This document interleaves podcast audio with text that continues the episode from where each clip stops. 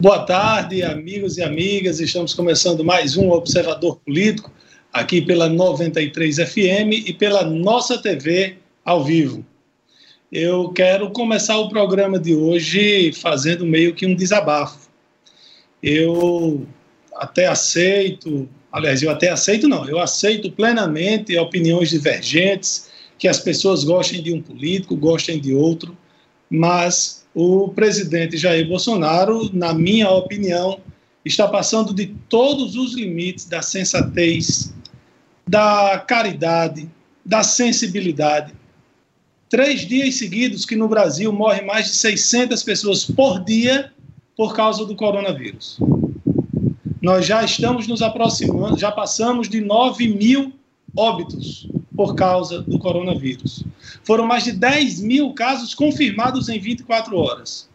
E aí, o presidente diz o seguinte: eu vou abrir aspas, vou fazer um churrasco sábado aqui em casa. Vamos bater um papo, quem sabe uma peladinha. Deve ser uns 30 convidados. Fecha aspas. Sinceramente, eu, eu, eu não posso acreditar que alguém ache isso bonito que alguém ache isso engraçado. Se para nós aqui do interior já, fica, já soaria muito feio, muita insensibilidade, se qualquer um de nós três aqui do Observador Político disséssemos: ai, domingo é dia das mães, vamos juntar todo mundo e vamos fazer aquela festa.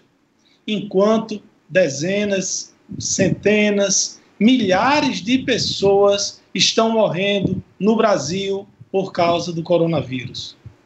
É muita insensibilidade com quem está lá na linha de frente, os trabalhadores da saúde, desde o maqueiro até o médico mais especializado que exista, as pessoas que estão nos supermercados, que estão na limpeza pública, as pessoas que estão nos postos de gasolina, todo mundo que está trabalhando para que o país não pare de fato. Enquanto isso, o presidente da República, que deveria estar se reunindo com pessoas para se empenhar para salvar vidas, ele fica fazendo piada de mau gosto, fica dando grito em jornalista de forma mal educada. Graças a Deus a minha mãe me educou a não tratar as pessoas mal. Graças a Deus. Enquanto isso, o presidente também se nega descumpre decisão judicial e não entrega o exame que fez para saber se estava com coronavírus ou não. Não sei se ele não entrega por pura pirraça ou se ele não entrega porque estava com corona, estava infectado, estava doente, quando saiu às ruas para apertar a mão das pessoas, para abraçar as pessoas, para dizer que era tudo uma gripezinha, era um resfriadinho. Vocês me perdoem. É, pode ser até chato estar falando nisso novamente, mas o, o presidente Jair Bolsonaro passa de todos os limites. Ele precisa lembrar, ele precisa saber, lembrar não, que eu acho que ele nunca soube, que ele é presidente da República Federativa do Brasil, de todos os brasileiros, de quem tem corona, de quem não tem, de quem é rico e de quem é pobre, de quem é a favor de arma, quem é contra a arma. Ele é presidente de todos, ele é meu presidente, ele é presidente de todos não pode ficar com essa insensibilidade. Repito, no momento em que durante três dias seguidos mais de 600 pessoas morriam por dia, o presidente faz piada e convida pessoas para fazer um churrasco em sua casa. Boa tarde, amigos e amigas da 93, telespectadores da nossa TV. É, o coronavírus, essa pandemia, essa peste, que atingiu e está atingindo o mundo inteiro, é, fez ontem a segunda vítima na cidade de Apodi. Era uma pessoa bastante conhecida, o professor uh, Gilmar do Carmo, sou jovem, de 52 anos, que esteve internado em Pau dos Ferros, veio para Mossoró e aqui faleceu. A segunda vítima de Apodi, e tem a nota inclusive do Sint, é, o professor da rede pública de educação, O professor Gilmar do Carmo era bastante conhecido lá em Apudi, inclusive da família, sendo tio do nosso amigo Márcio Moraes, diretor da penitenciária. Nossos votos de pesar, lamentar mais um falecimento ocorrido em função da, dessa pandemia do coronavírus. E a violência aqui não para. Ontem, um homem foi executado, assim a polícia é, acha. Um homem foi morto com característica de execução, vários tiros, estava dentro de casa, entraram na casa dele e o executaram sem nenhuma conversa, segundo foi dito. É a vítima de número 72. 72 vítimas em Mossoró este ano. Estamos no começo de maio com um dado, uma curiosidade terrível. Do dia 1 de maio até ontem, todo dia se matou gente em Mossoró. Todo dia nós tivemos crime violento. Todos os dias nós tivemos é, homicídios, assassinatos na cidade. É, o, a situação em Mossoró está fora de controle. Não adianta querer botar pano quente, não adianta querer remedar aqui e ali, ah, estatística, isso nada. Nada disso.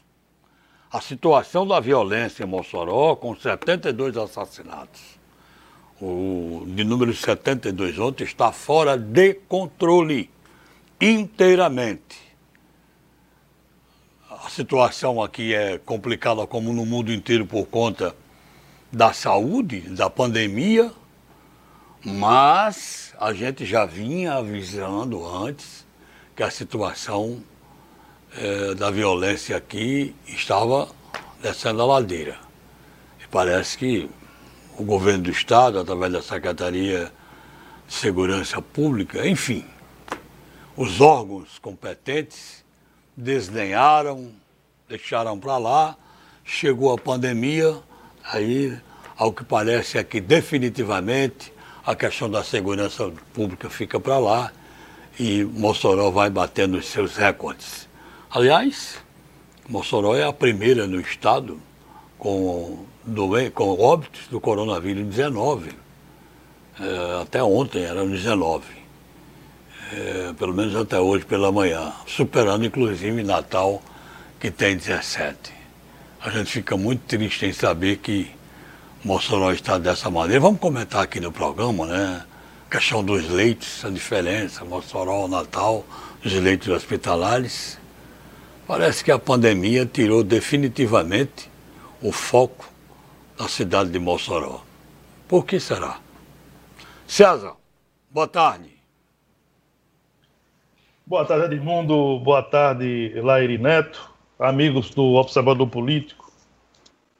Olha, é, depois que houve a, aquela entrevista do Petrônio Spinelli, que é secretário adjunto da Saúde, é, falando que o Rio Grande do Norte estava mais próximo de um lockdown do que de medidas que pudessem flexibilizar o isolamento social, e aí houve uma repercussão, tanto que o governo do estado recuou e ontem disse que essa possibilidade ainda não está em estudo.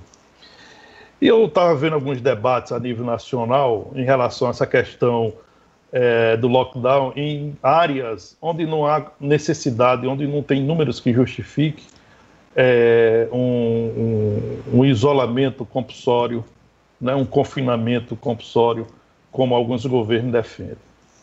E aí, é, nesse debate, me chamou a atenção algumas coisas e realmente é, é, é muito preocupante. Olha, as, as liberdades individuais, é, pelo visto, né, e aí isso nos preocupa muito, é, estão indo embora. Há uma truculência nesse momento, e a gente viu cenas absurdas. Essa truculência sob a justificativa de que a autoridade está defendendo a vida. A ideia do isolamento compulsório, principalmente em áreas onde não há sustentação para tal, é um pouco disso. Que absurdo maior do que um senhorzinho na praça ser levado para uma delegacia sem ter cometido crime? Que absurdo maior do que o cidadão ser levado de dentro de um posto de lavagem onde mora sem ter cometido crime? E que absurdo maior do que levar um adolescente de 15 anos para a delegacia, como ocorreu em São Paulo, sem que essa adolescente tenha cometido algum crime? É bom ressaltar, e aí se faz necessário, que um povo não cai numa ditadura, numa tirania, no estalar de dedos. Isso ocorre, isso ocorre através de um processo em que o cidadão vai abrindo mão de suas liberdades individuais em troca de um pouco de segurança. Toda tirania começa na promessa de salvação. Toda ditadura começa na promessa de salvação. Nós temos exemplos aqui no Brasil. Mas foi assim com o stalinismo, foi assim com o nazismo, etc. Primeiro, eles amedrontam, depois discursam que estão tirando a sua liberdade individual para te proteger, e a população amedrontada aceita passivamente. Veja, por exemplo, o que acontece no Rio Grande do Norte.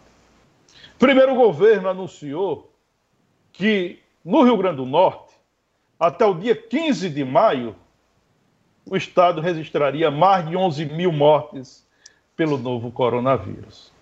As pessoas ficaram amedrontadas e, a partir daí, passaram a aceitar toda e qualquer decisão do governo. Em seguida, vêm as ditas decisões. O isolamento compulsório no Rio Grande do Norte, sugerido pelo secretário adjunto da Saúde, o Petrone Spinelli, que estava falando em nome do governo, é um exemplo cristalino do que estamos comentando. Não há qualquer cenário no Rio Grande do Norte, nesse momento, que sustenta uma proposta de isolamento compulsório. Não há. Nesse momento, não há qualquer cenário que sustente uma, um isolamento compulsório. Muito embora os números que nós temos dito aqui, trazido aqui diariamente, muito nos preocupa. E nos preocupa mesmo. Nos preocupa a morte pelo coronavírus, nos preocupa, nos preocupa a morte pela bala. Em Mossoró já são 72 assassinatos em 2020. No Rio Grande do Norte já são quase 700 assassinatos em 2020. Isso nos preocupa também. Portanto, diante da, da, da, de, de, de um gestor amedrontar a população, as medidas vêm em seguida e aí, essas medidas tomadas pelo governo, elas ficam acima do bem e do mal. Se você questionar, você vai ser agredido. Você não pode questionar. Você tem que aceitar. Porque na hora que você questionar, vai dizer o seguinte: não, estamos defendendo a vida como se fosse uma verdade. E não é. Basta observar o que está acontecendo no Rio Grande do Norte olhe os recursos públicos da forma como estão sendo usados. E aí, se alguém questionar, ou o governo lhe acusa que você está fazendo fake news, ou o governo lhe acusa de ser um perseguidor. Então é dessa forma que as tiranias, as ditaduras, elas vão é, é, dentro desse processo e vão se consolidando. Benjamin Franklin e aí é um dos líderes né, da Revolução Americana, ele falava com muita propriedade que aquele que decide abdicar um pouco de sua liberdade individual para ter um pouco de segurança não merece nenhuma coisa nem outra. Então é um momento que nos preocupa muito e que a sociedade saiba se armar com voz. Com voz para inibir toda e qualquer iniciativa de governo de tirar as liberdades individuais do cidadão, sob a justificativa de que está defendendo vida. Bom, okay. a, aqui enquanto Laíra, César fazia, fazia seu comentário, o, um ouvinte que assina como Carlos do Abolição 3 fala na, mandou uma pergunta que está confusa, dizendo assim: ah, se Lairinho diz que o presidente está dando mau exemplo, como explicar a difusão de Mossoró, a pior cidade em níveis de isolamento, segundo notícia passada por essa mesma rádio? Carlos, primeiro, não vejo ligação de uma coisa com a outra. O presidente, eu quero, por exemplo, vamos perguntar à família do professor Gilmar, que morreu lá em Apudi, a segunda vítima do coronavírus em Apudi. Se, se a família gostaria de ir para algum churrasco com o presidente, ou se preferiria que o presidente estivesse cuidando das ações contra o coronavírus? Pergunte, Carlos, a cada familiar que perdeu, a cada um dos mais de 9 mil, das 9 mil famílias que perderam seus entes queridos, se eles gostariam de ir para um churrasco com o presidente ou se eles gostariam de ver o presidente trabalhando para combater o coronavírus. Eu não acredito que alguém possa querer defender o presidente Bolsonaro nesse sentido. Ah, temos aí a participação de doutor Laíre, né? Está pronto? Isso, ok. Doutor Laíre, vamos lá. Boa tarde, amigas, amigos do Observador Político. Hoje, 8 de maio, é a data em que a Europa sempre costumou comemorar o fim da Segunda Grande Guerra, da Segunda Guerra Mundial. Mas, por conta da pandemia com o Covid-19, essas festividades foram substituídas por pronunciamentos ou demonstrações aéreas. Na Inglaterra, por exemplo, a rainha Elizabeth fará um pronunciamento aos britânicos, aos que fazem parte da sua comunidade, lembrando, relembrando a luta e o papel do seu país nesse trágico evento. Na Alemanha, na França, na Espanha, também não haverá nada significativo. Na União Soviética, que não existe mais, aliás, a Rússia de hoje, sempre transferiu essa data de hoje para o dia 9, para ser um dia diferente daquela dos aliados. E amanhã, no dia 9, farão a demonstração de aviões fazendo acrobacias no ar para mostrar, para lembrar aos russos aquilo que foi a Segunda Guerra Mundial que dizimou cerca de 20 milhões de pessoas. Mas tudo isso por conta do coronavírus. Aqui no Brasil não se costuma nenhuma comemoração sobre isso, talvez apenas algumas notificações, mas o que o coronavírus, o Covid-19, vai deixar de sequela não vai significar o mesmo em relação à destruição que representou a guerra, mas vai significar a mesma coisa no que diz respeito à economia, à cultura, ao, ao, arraso que está promovendo em todo o mundo, inclusive deslocando os Estados Unidos do eixo do país mais importante na liderança de todos os acontecimentos mundiais. Isso porque o presidente Donald Trump demorou a tomar as providências, porque os chineses avançaram mais no combate ao coronavírus e é lá da China que está vindo a maior parte da ajuda para os demais países, sobretudo na área médica.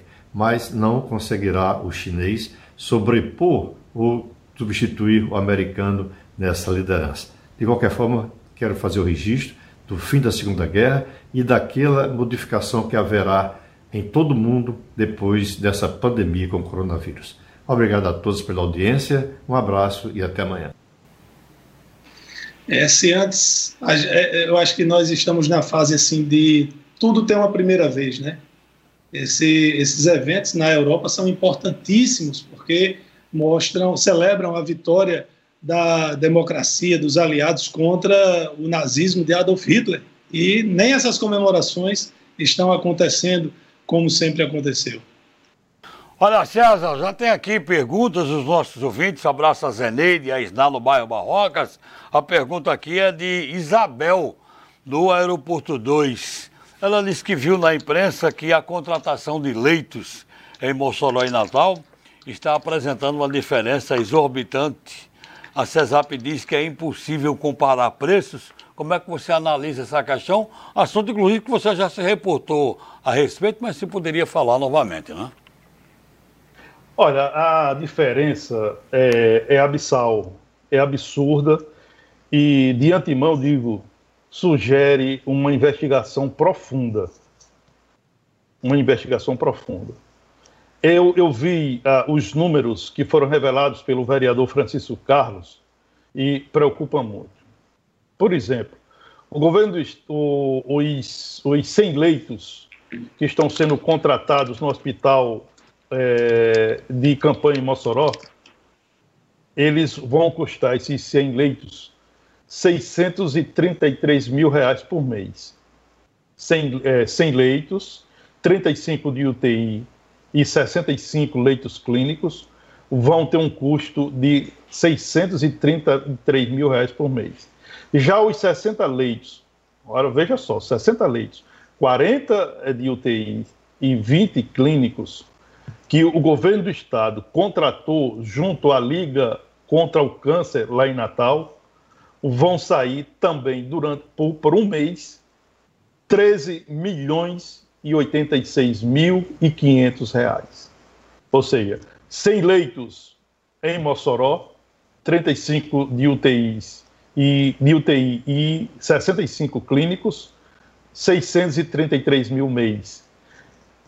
60 leitos em Natal, 40 de UTI e 20 clínicos, 13 milhões e 86 mil reais. Para se ter ideia, com 13 milhões 86 mil reais e 86 mil e 500 reais, era possível contratar mais de 2 mil leitos para o hospital de campanha em Mossoró. E aí o governo do estado, através da Secretaria de Saúde Pública, emitiu uma nota dizendo que não tem como comparar os leitos de Mossoró com os leitos lá de Natal. Tudo bem, não compara. Mas uma diferença Veja só, 100 leitos em Mossoró, 35 de UTI, 65 clínicos, 633 mil mês. Lá em Natal, 60 leitos, 40 de UTIs e 20 clínicos, 13 milhões 86 mil e 500 reais. É uma diferença absurda. O Ministério Público Estadual, o Ministério Público Federal tem por obrigação investigar. Tem por obrigação investigar. Não é, não é possível que sob a justificativa de que vamos, estamos salvando vida, você tem uma diferença enorme como esta. Não é possível que isso passe em brancas nuvens.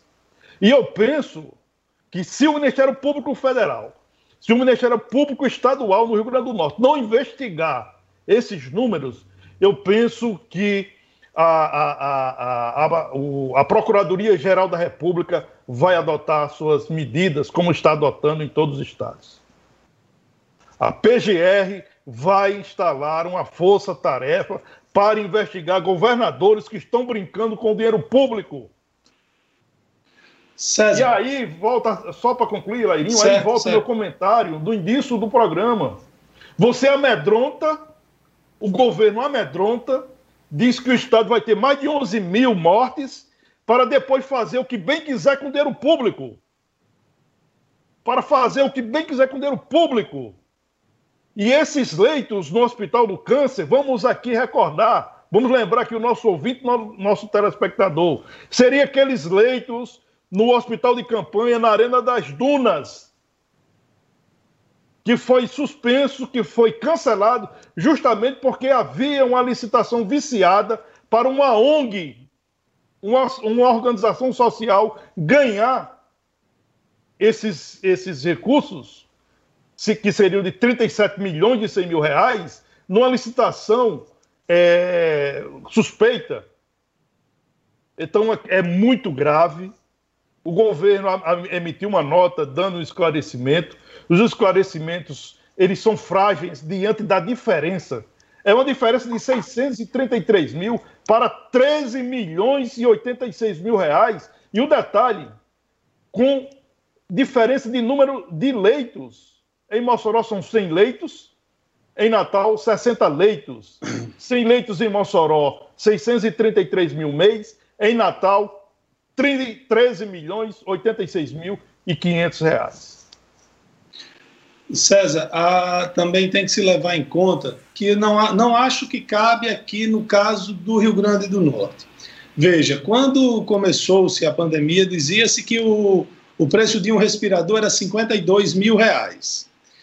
Porém, esses, é, como à medida que aumentou a demanda no mundo inteiro, nós vimos casos de compras feitas por governos estaduais aqui do Brasil, que quando a mercadoria estava passando pelos Estados Unidos, o governo americano pegou para eles e tchau.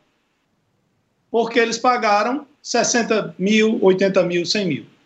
Ah, essa, essas diferenças de preços que nós estamos vendo aí nos, nos, é, nos produtos pode ser explicado, pode ser, não estou dizendo que é explicado por isso. Cada caso é um caso. A polícia fez ontem uma operação no Rio de Janeiro, prendeu o ex-subsecretário de saúde lá do município do Rio de Janeiro, porque comprou uns respiradores, 300 respiradores, por 60 milhões de reais e não foram entregues. É, cada caso é um caso, mas também a gente não pode simplesmente dizer, ah, é, Maranhão comprou por 30 mil e São Paulo por 60. Ah, o de São Paulo superfaturou em 30 mil. Não. Tem que se esperar, cada caso é um caso, tem que se ver as explicações e certamente tem muita coisa errada por aí. Não pensem que todo mundo é sensível e vai deixar, vai virar honesto do dia para a noite. Quem não era honesto não vai virar honesto do dia para a noite porque estamos numa pandemia, não. É, é, eu... Só para esse assunto, é, e deixar bem claro ao nosso ouvinte, ao nosso telespectador, nós não estamos afirmando aqui que o governo do Estado do Rio Grande do Norte está desviando dinheiro, está Sim, eu sei, eu entendi. Nós estamos entendi. sugerindo que se faça uma investigação para chegar a esses números. É o mínimo que o Ministério Público Federal, que o Ministério Público Estadual devem fazer. É o mínimo. É muito, é, é muito absurda essa diferença, é muito é gritante. fiscalização não é condenação, fiscalização é condenação. tem que ser feita permanentemente. É, é obrigação, né? É, tem os órgãos que são pagos e vamos combinar muito bem pagos para fazer isso. É, mandar aqui um abraço para a turma, Neves Formiga, Edilson Júnior, Júnior Paiva, Giuseppe, Gelcione, que continua acompanhando o programa lá de Fortaleza. Gelcione, pelo amor de Deus, cuidado, cara. Jacinta Pereira diz que está lá na Maísa. É, Márcia Oliveira, Atla Fernandes diz que a Prefeitura de Mossoró deveria tomar alguma atitude em relação aos usuários de drogas que ficam nas portas dos bancos à noite. Atla tem um. Na verdade, foi feito um abrigo para as pessoas em situação de rua. Atla pergunta, o WhatsApp do programa, Edmundo diz daqui a pouquinho, que eu não sei decorado. É, Fernandão Fernandes pergunta aqui sobre a entrevista de Regina Duarte. Daqui a pouco eu comento. É, Daniel, que já, já trabalhou aí na 93, já participou do programa aí na madrugada, diz que mora no sítio São Francisco, na estrada de Baraúna, e lá não tem coleta seletiva e falta segurança. Ah, e Antônio diz o seguinte, Lairinho, seu comentário está certo, mas por que Mossoró tem mais vítimas fatais do Covid em relação a Natal? Antônio, não, não temos ainda uma explicação, vamos dizer, técnica científica, mas nós acreditamos que se deve muito ao nosso nossa ligação com o Ceará, principalmente com Fortaleza. Apesar de nós estarmos no Rio Grande do Norte, é, tem muita gente aqui tem mais ligação com Fortaleza do que com Natal, até porque é mais perto, a estrada é melhor, Fortaleza é uma metrópole maior, tem mais opções de estudo, de tratamento da saúde, etc. Então, a, a, eu particularmente acredito que se deve muito a isso, a nossa ligação aqui com o Ceará e também nós temos aqui alguns setores da economia que vem muita gente de fora que muitas, muitas dessas pessoas sequer vão a Natal. Você tem fruticultura, você tem o sal, você tem o petróleo, que em Natal não tem nada disso. Nós temos, não só. É, é, se você olhar em números absolutos, nós temos mais óbitos do que Natal, temos menos casos, mas nós temos mais óbitos. E se você fizer isso proporcionalmente, aí é que nós temos muito mais. Porque Mossoró tem um terço da população de Natal, mas nós temos mais mortes em números absolutos do que Natal. Isso é, é, é gritante. Edmundo, por favor, diga aí o número do, do WhatsApp. Eu vou mandar o WhatsApp e vou mandar uma pergunta aqui para você que chegou O WhatsApp é o nosso, é o meu, 988686150, repetindo, 988686150. Laíri Neto, Paulo Xavier está perguntando o seguinte, ele disse que viu hoje uma matéria, inclusive viu no Jornal dos Fatos, está aqui na minha frente, ele disse o seguinte, Laíri Neto é, é, fala constantemente no programa a respeito do isolamento social. Aí ele disse que viu aqui que a Secretaria de Desenvolvimento Econômico é, da qual você é o titular, está retomando o atendimento presencial. Eles, como é que pode? Exatamente. É, a gente está retomando o atendimento presencial, tomando todas as precauções, e desde o começo nós dizemos: se você puder, fique em casa, se puder. Lá na secretaria, durante algumas semanas, nós ficamos com atendimento apenas por telefone e ainda fizemos uma escala para que, que nem todos os servidores de lá foram todos os dias trabalhar na secretaria, alguns ficaram como home office. Nós também dispensamos do trabalho aquelas pessoas que se enquadram na situação de risco, ou por alguma doença, ou pela idade. Mas a gente entende que nesse momento que já se organizou-se várias coisas na, na, na estrutura da saúde e já se compreende como se comportar, por exemplo, a Cobal, nós não fechamos, porque a Cobal vende alimentos. A secretaria, ela tem um setor de intermediação de emprego, que nesse momento muita gente está precisando. Então é, é a nossa parcela de sacrifício, de esforço, que nós estamos retomando o atendimento ao público de forma presencial, mas tomando os cuidados. Não pode entrar muita gente nas, no prédio da secretaria, tem o limite de, de pessoas, tem as marcações lá no chão, quantas pessoas podem entrar, onde tem que ficar, as cadeiras estão em cima dessa marcação, tem máscara. Se a pessoa chegar lá sem máscara, a gente ainda tem máscara para dar. Enquanto tiver, a gente vai ficar oferecendo. Se acabar, infelizmente, a pessoa tem que levar de casa.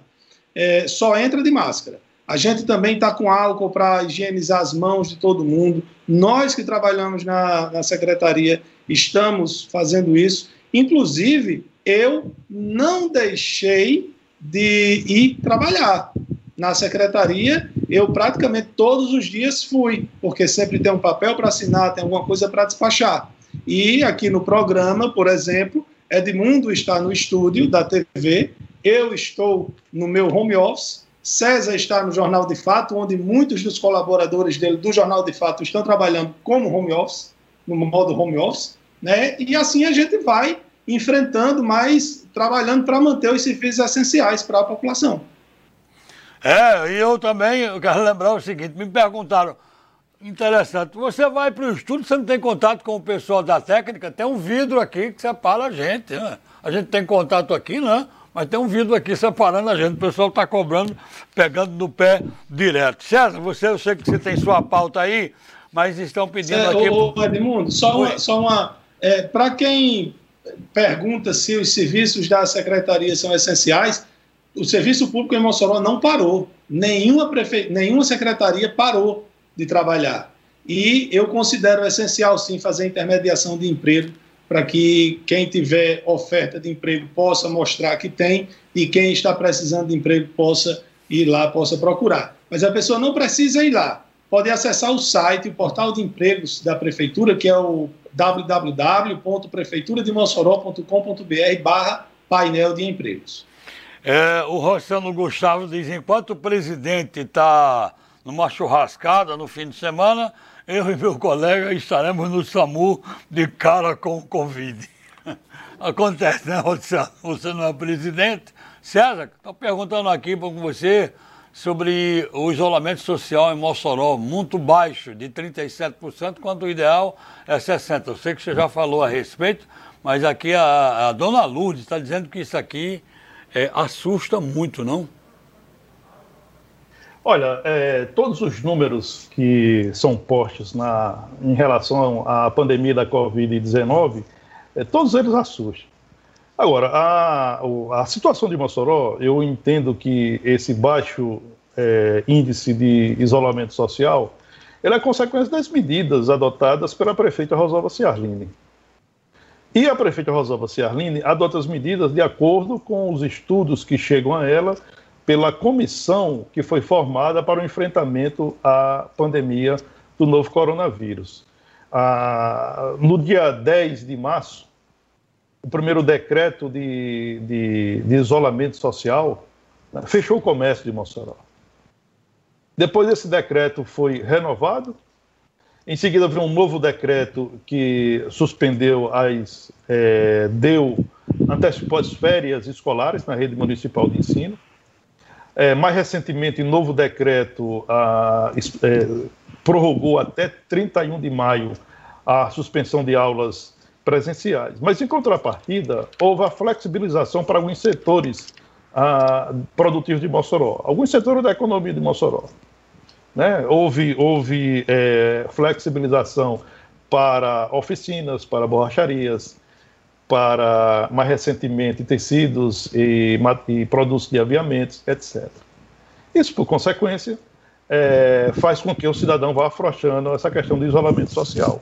Como as medidas são adotadas de acordo com o que a comissão tem acompanhado é, do cenário de pandemia, a gente pode acreditar que em Mossoró, muito embora os números, né, quando a gente fala, é, Mossoró tem 19 óbitos por, pela pandemia da, do coronavírus, pelo novo coronavírus, né, a gente fica assustado. Né? Ah, é um mau número proporcionalmente em termos de Estado? É, mas não há uma saturação na rede pública de saúde, por exemplo. Né? Ontem é, tinha leitos é, clínicos e também de UTI que estavam abertos para receber pacientes. Né? Então não há, nesse momento, um risco de é, saturação ou de colapso na rede de saúde pública de Mossoró. Agora, o ideal seria o quê? O ideal seria que as pessoas tivessem a consciência, que as pessoas ficassem em casa, que as pessoas é, se precavessem, evitassem o, o contato, evitassem sair de casa apenas para algo que fosse realmente necessário, muito necessário, mas não é isso que ocorre. A gente viu mais recentemente, no feriado do trabalhador, mais de, de 200 veículos entraram no município Praia de Tibau, de moçoroenses que foram curtir o feriadão uh, no litoral da Costa Branca. Então, também parte muito da consciência, da consciência ou da conscientização de cada um.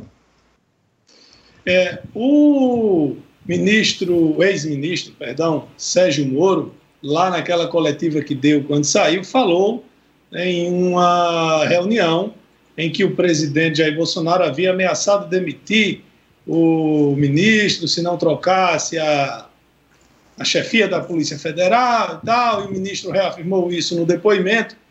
E Bolsonaro, para fazer pouco de Sérgio Moro, disse: olha eu vou mandar, mandar esse, esse vídeo aqui dessa reunião para o meu celular, eu vou mandar pelo WhatsApp logo para o Ministério. Mas, mas, como é de costume, houve uma ré. Houve uma ré e o, o governo, através da Advocacia Geral da União, solicitou ao ministro Celso de Mello que não fosse obrigado a entregar aquela gravação alegaram que tinham assuntos sensíveis à segurança nacional. O ministro não, nem se manifestou. Depois mandou outro pedindo outro ofício pedindo para só entregar aquele trecho específico da reunião em que se referia à PF. O ministro outra vez nem respondeu. Agora a AGU mandou um terceiro ofício solicitando ao ministro Celso de Mello que verifique quem vai ter acesso ao vídeo. o governo entregou a Fulano, que entregou a Beltrano, que entregou a Cicrano, que chegou na mão do ministro. Pronto, quem foi que teve acesso? Para evitar vazamentos. O mesmo vídeo que o presidente disse que manda pelo WhatsApp, agora não quer que seja divulgado de jeito, maneira alguma. E aí aumenta a curiosidade. O que danado tem nesse vídeo?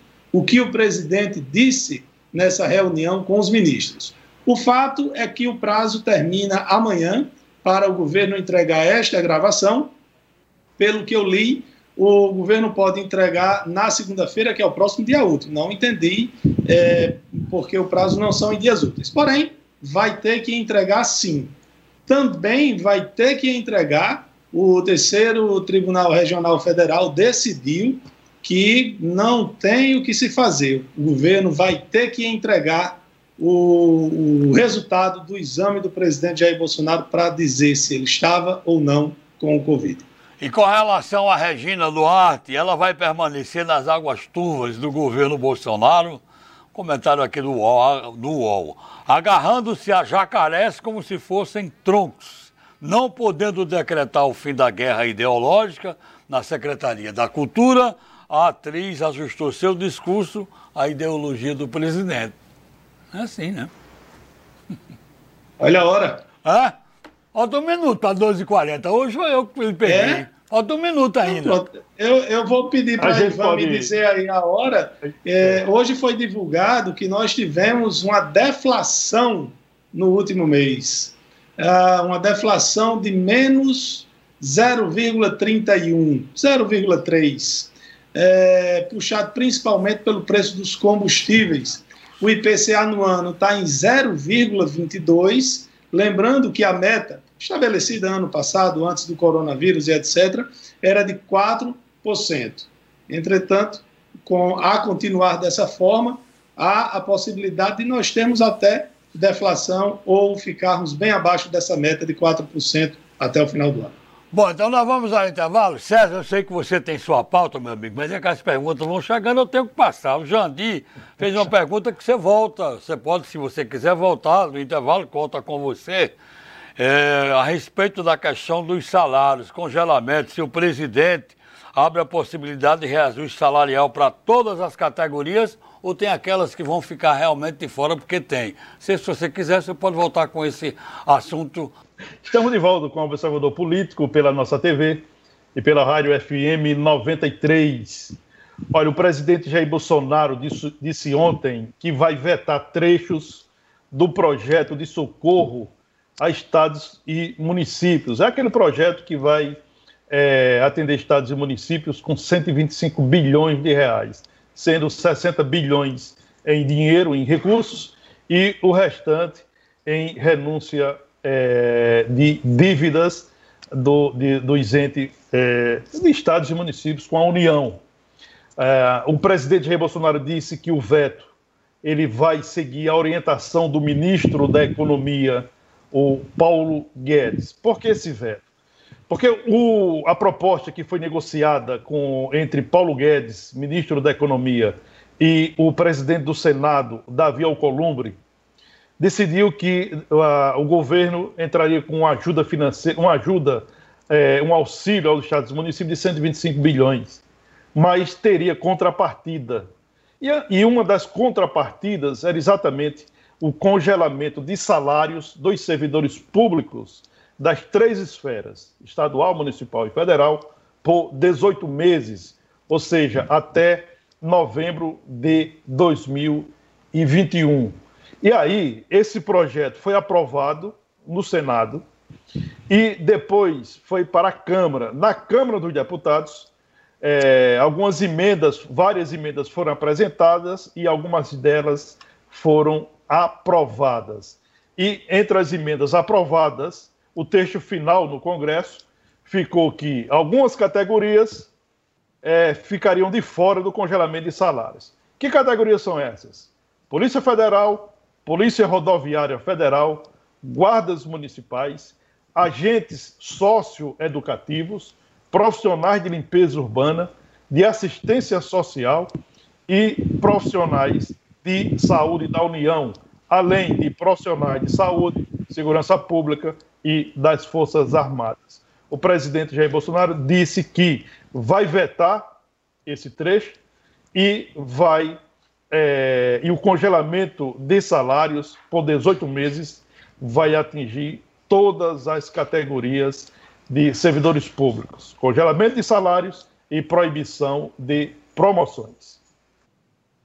Olha, eu particularmente só acredito em qualquer esforço se for de todos. Eu acho, assim como eu dizia e continuo dizendo, reforma trabalhista, reforma da Previdência, é, digo agora, você não pode sacrificar uma categoria em detrimento de outra.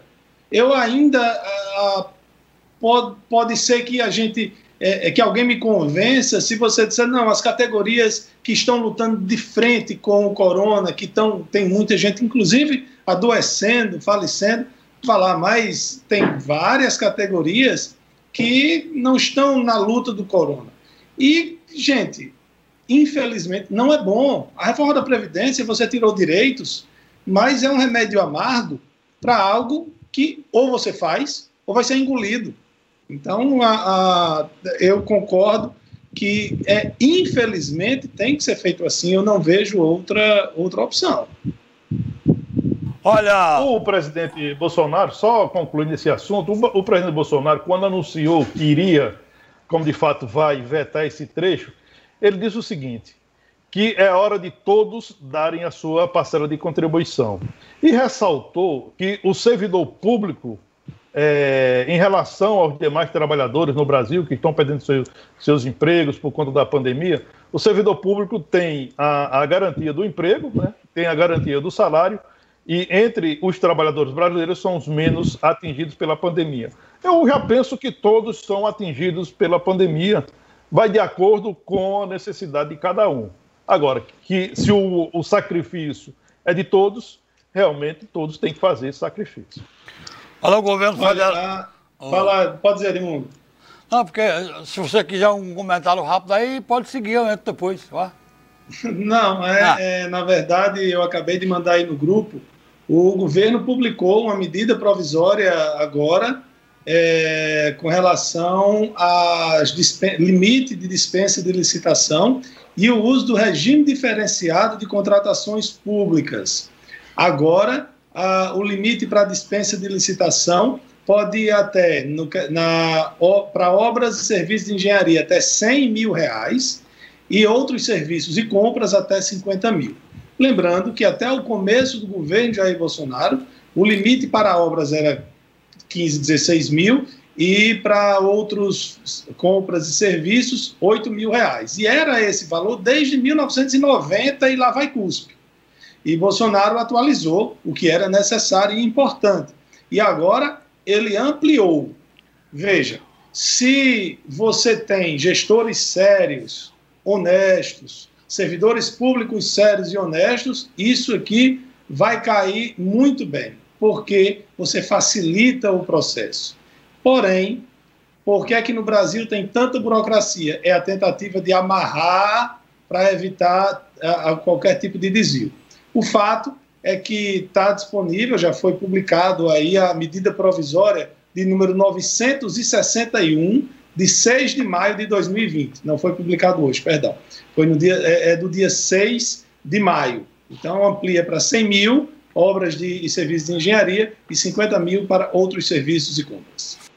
E o governo federal, o governo do presidente Bolsonaro, está anunciando que vai lançar um concurso de produção de máscaras infantis, com o intuito de conscientizar as crianças, tá certo, da importância do uso de máscaras de proteção. Os vencedores terão como prêmio uma viagem a Brasília e um café da manhã com a primeira-dama Michele Bolsonaro. Serão premiados os 50 primeiros trabalhos, as 50 primeiras máscaras. O, assunto, o anúncio foi feito pela ministra Damares Alves, do Ministério da Mulher, da Família e dos Direitos Humanos. E ela parece que roubou a cena na entrevista coletiva, segundo está dito no comentário do UOL, ao usar a máscara da Mulher Maravilha. Tem muita máscara legal, tem muita gente tem. criativa por aí. Você já viu as do Flamengo? Eu, eu fiz aquisição, para mim, meu filho do Flamengo. Foi, não, ele comprou César, a é você. Olha aí, César. Olha aí, ó. Como de mundo. É, beleza. Joia. eu não, vejo, eu não vejo ninguém reclamando porque a bancada é toda flamenguista, né? Essa, é, essa máscara é boa porque não cai. Mas não tá colocada direito não, viu? Tem que descer do queijo. É. Eu coloquei aqui só para mostrar a máscara rubro-negra. É, Olha, vocês... vamos para Pode ir para os Você... números do, da, da, Covid hoje ou não? Vamos, vamos lá, diga aí. É, saiu o boletim agora, né? O, a CESAP acaba de, de fornecer o, o, boletim do dia. O número de óbitos que ontem era 76, subiu para 81 óbitos. É, entre, dentre esses cinco óbitos confirmados, tem um de Mossoró. Mossoró sai de 19 para 20 óbitos. Lembrando que essas mortes não foram, não ocorreram nas últimas 24 horas. São, testes, são os exames, os testes que estão chegando agora, né, e, e confirmada ah, as mortes confirmadas para a Covid-19. Hoje nós estamos há uma semana, exatamente há uma semana daquela data fatal, 15 de maio, em que o governo Fátima Bezerra projetou 11.378 mortes no Rio Grande do Norte pela Covid-19. Pelos números atuais da CESAP, temos 81 óbitos até hoje. Daí, faltam 11.302 mortes para confirmar a projeção macabra. Para que essa projeção seja é, confirmada pelo governo, seria preciso, e isso não vai acontecer, graças a Deus, 1.604 óbitos todos os dias, de hoje até o dia 15 de maio. Essa projeção fúnebre foi feita no dia 7 de abril, em entrevista coletiva é, do secretário de Saúde Pública do Estado, Cipriano Maia. E essas, eu não sei, pode ser que eu esteja enganado, que eu não tenha visto, mas eu não vi até hoje a governadora se desculpar por causa disso. Eu não vi o governo oficialmente assumir que errou, feio, graças a Deus, né? graças a Deus não se concretizou, mas eu, eu sinto falta de um pedido de desculpa, sabe? Que eu, eu acho que a relação tem que ser transparente, tem que ser honesta. Você não pode jogar para a plateia e ficar por isso mesmo. Olha, eu acho que a ideia do governo era fazer, a, a, é, jogar o terror naquele momento, porque naquele momento o governo estava contratando, naquela licitação é, suspeita, 37 milhões de 100 mil reais para, para os leitos do hospital de campanha. E era uma licitação que só poderia concorrer organizações sociais, e as propostas eram para apresentar apenas é, 24 horas, dentro de 24 horas a partir da publicação do edital, que isso é um absurdo, ou seja, aquela questão da ampla concorrência no serviço público foi jogado para o ralo, e aí eu penso que aqueles números naquele momento foi uma forma de tirar esse foco. Vamos amedrontar e vamos jogar o nosso processo. Infelizmente, as, as instituições de fiscalização do bem público entraram ah, no processo e o governo acabou suspendendo essa licitação absurda. Vocês se recordam que o juiz Carlos Henrique André Lisboa disse que tinha no nome de Dona Marisa Letícia 256 milhões de reais, que os herdeiros estavam brigando por isso, e que eu mesmo disse aqui nesse programa: se Dona Marisa Letícia, a, a mulher do presidente Lula que faleceu, se ela tivesse 256 milhões em nome dela, a Lava Jato teria achado isso. Com certeza teriam. E aí o juiz disse que não eram 200 agora, agora o juiz disse que não eram 256 milhões, mas 26 mil reais. Aí eu não vi um pedido de desculpas do juiz. Eu também não vi pedidos de desculpas do deputado Eduardo Bolsonaro e de tantas outras pessoas que odeiam Lula, que odeiam qualquer coisa que Lula representa, inclusive a falecida esposa dele, que tanto disseram que eles tinham roubado 256 milhões porque estava no nome dela, pedir desculpas agora. Né? É lamentável esse tipo de coisa e a gente vê esse tribunal da Inquisição, que é a internet, e pessoas irresponsáveis que transmitem informação de qualquer jeito e, para piorar, líderes políticos que fazem isso para tentar se beneficiar eleitoralmente, politicamente. Né? Eu, eu registro aqui o meu repúdio a quem faz isso contra quem quer que seja. Contra Bolsonaro, contra Lula, contra Ciro, contra Dória, contra Flávio Dino, contra quem quer que seja. E, e também não é só contra a política. E uma informação agora que acabou de ser divulgado, o governo de São Paulo prorrogou o isolamento até o dia 31 de maio. Ou seja, pelo menos até o mês de junho, São Paulo continua com o isolamento social, existindo a possibilidade de, se, de ser feito o lockdown, mas ainda não é o lockdown, não é o confinamento total. Pegando aqui a informação que em São Paulo, a informação da CNN, hein? Em São Paulo, o etanol já caiu uh, dois reais. Imagine só, hein? Onde é que vai parar pois o Pois eu já tive, eu já tive notícia que aqui, a, aliás, que a gasolina vai aumentar 12%. Isso. Eu sei que a gasolina na refinaria diminuiu bem 50%, na bomba deve ter diminuído 20%. Aí agora vai subir 12%. Vamos ver quanto por cento vai subir na bomba. Eu acho que, eu penso que na bomba, nesse momento, não vai subir, porque vai faltar consumidor, né? O, o consumo está muito baixo, né? Penso que, eu, eu espero é que haja promoções, que ocorram promoções, devido a, a um pouco consumo. Pois é. É a Edmundo lei, né? não tá, Edmundo não tá vendo a hora hoje, né? Não, Mas... sabe por quê? Porque pegaram a gente pelo pé aqui, ó. Manuel Lourenço, Edmundo, Lairinho e César.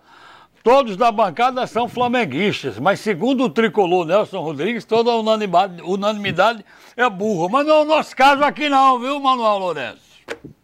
No mas deixa eu só, local mas, nós mas deixa, somos. Mas deixa rapidamente eu explorar um pouquinho mais o Nelson Rodrigues. Não, realmente mas olha a hora. É, rapidamente, ele realmente ele disse essa frase, mas também disse: todo cidadão brasileiro ou foi, ou é, ou será flamenguista um dia.